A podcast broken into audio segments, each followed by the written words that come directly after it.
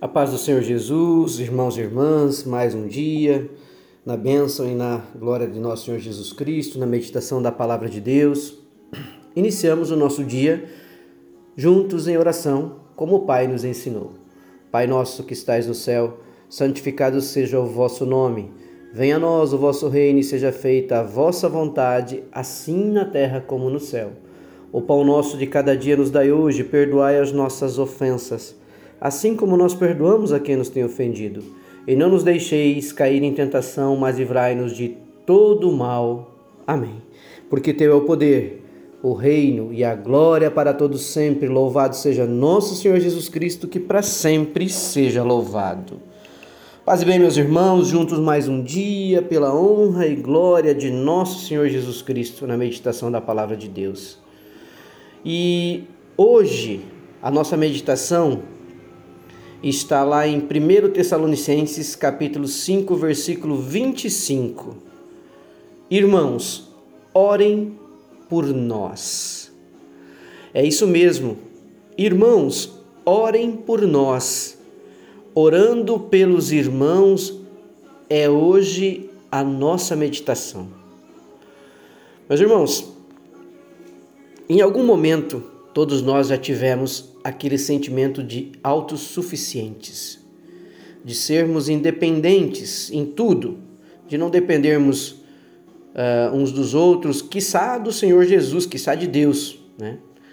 É, mas olha só, quando nós voltamos os nossos olhos, o nosso coração para a palavra de Deus, a palavra sempre nos orientou a quê? Orai e vigiai.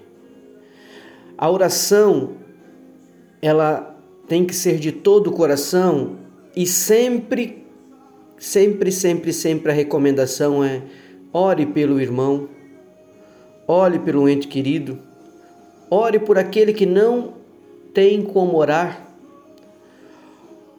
E orando pelos irmãos, você está fortalecendo a sua fé. Muitas vezes nós temos ao nosso redor alguns irmãos passando por dificuldade, e não estou falando de dificuldade financeira, meus irmãos, dificuldade espiritual mesmo. É, a gente percebe que a pessoa precisa de uma oração porque ela anda com um negativismo muito grande, porque ela vive uma vida muito turbulenta, com muita truculência, com muita situação é, indevida, com muita situação sem resolução. E a gente percebe que aquilo ali é falta do que? Da palavra de Deus na vida dela.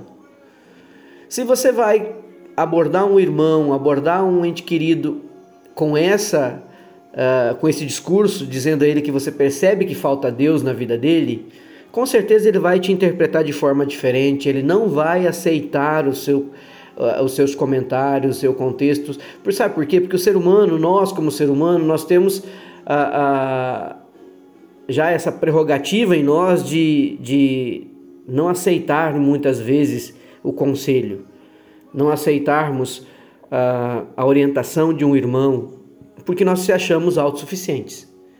Nós, nós achamos que nós somos melhores, sim, e isso nós temos que olhar no espelho e admitir que muitas vezes é assim que nós nos comportamos. E a vida cristã, ela não nos convida para ser assim, ela nos, não nos convida para andar sozinho, ela não nos convida para conquistar as coisas sozinho, muito pelo contrário.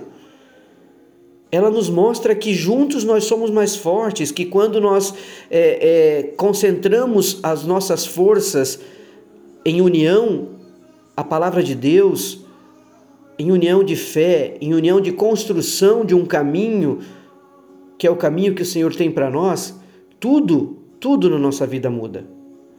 Então há momentos que nós necessitamos sim de ajuda e a gente precisa admitir isso.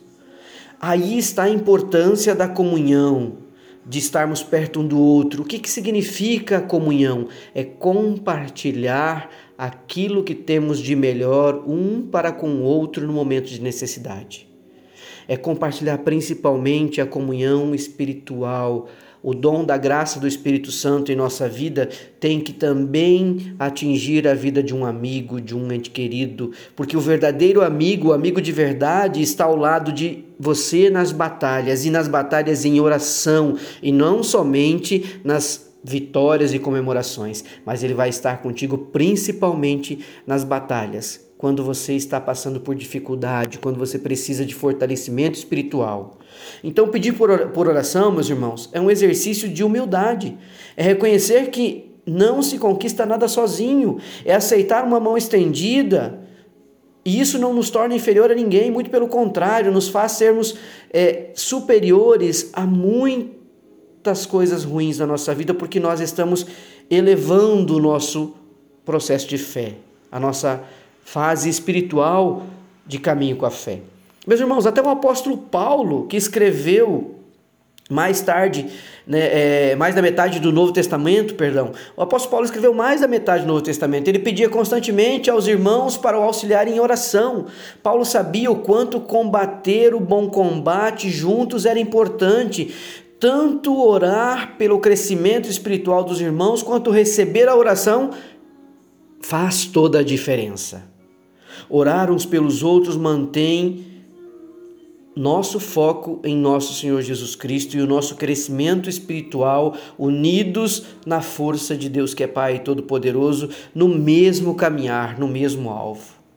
Então, meus irmãos, um irmão em oração, estendendo a mão a outro irmão em oração, e que estende a mão em outro irmão em oração, nós criamos uma corrente muito forte para combater tudo aquilo que é necessário no mundo espiritual, para nos fortalecermos na fé, para que os nossos objetivos diante do Senhor sejam fortalecidos, para que o nosso caminho seja próspero.